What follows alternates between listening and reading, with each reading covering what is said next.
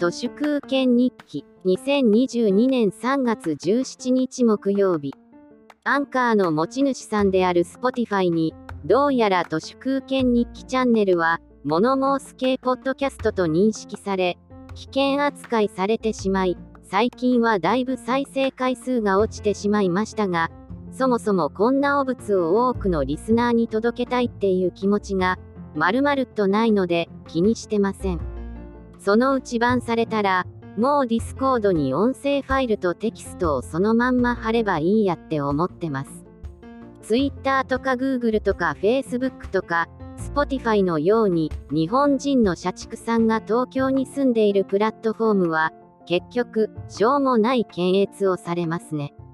ソーシャルメディア、本当にクソです。さてさて、日本ではなぜ今でも一様に喪服礼服を着た不気味な者たちである、新卒一括採用という、おはぐろ並みの奇襲、クソなシステムが残っているか、それは日本の軍隊が、村落共同体ごとに編成されていたことと、本質は同じだと思います。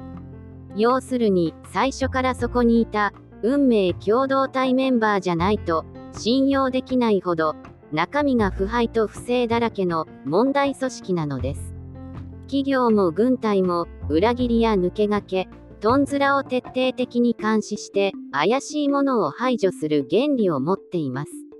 無敵の人、つまりよそ者を取り除き、家族がいたり、借金があったりで、今更服従しか選べない人間だけで、会社も軍隊も組み上げる必要がありました。あともう一つ、若い人間じゃないと、長老がうまく飼いならせない、騙せない、という前提も根強くあります。中高年が雇用されないのは、彼らが無能で使えないからというよりは、今更老快な彼らをいいように騙せないからです。右も左もよくわからない、経験値の低い人間を組織に封じ込めて、視野を狭くしてから、ちんけな雨と鞭を与える方が、統治は楽だし、安定します。経験もスキルもない若者を、最初からそこにいた必然のメンバーというしょぼい物語で洗脳してこそ、上層部の不正や理不尽なハラスメントも、見て見ぬふりで見過ごされる、超絶ブラック組織風土が出来上がるのです。日の丸ネオナチどもが家制度や大和民族に固執するのも、要するに、内輪の最初からそこにいた部族で凝り固まるやり方しか、統治の成功体験がないからで、その賞もない失敗の本質を飲み込めていないうちは、日本の SZKGM のありとあらゆる組織は、何遍でも海外に負け続けるでしょう。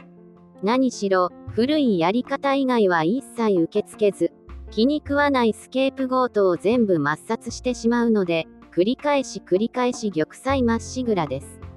よかったですね。本日は以上です。ありがとうございました。人の行く裏に道あり花の山。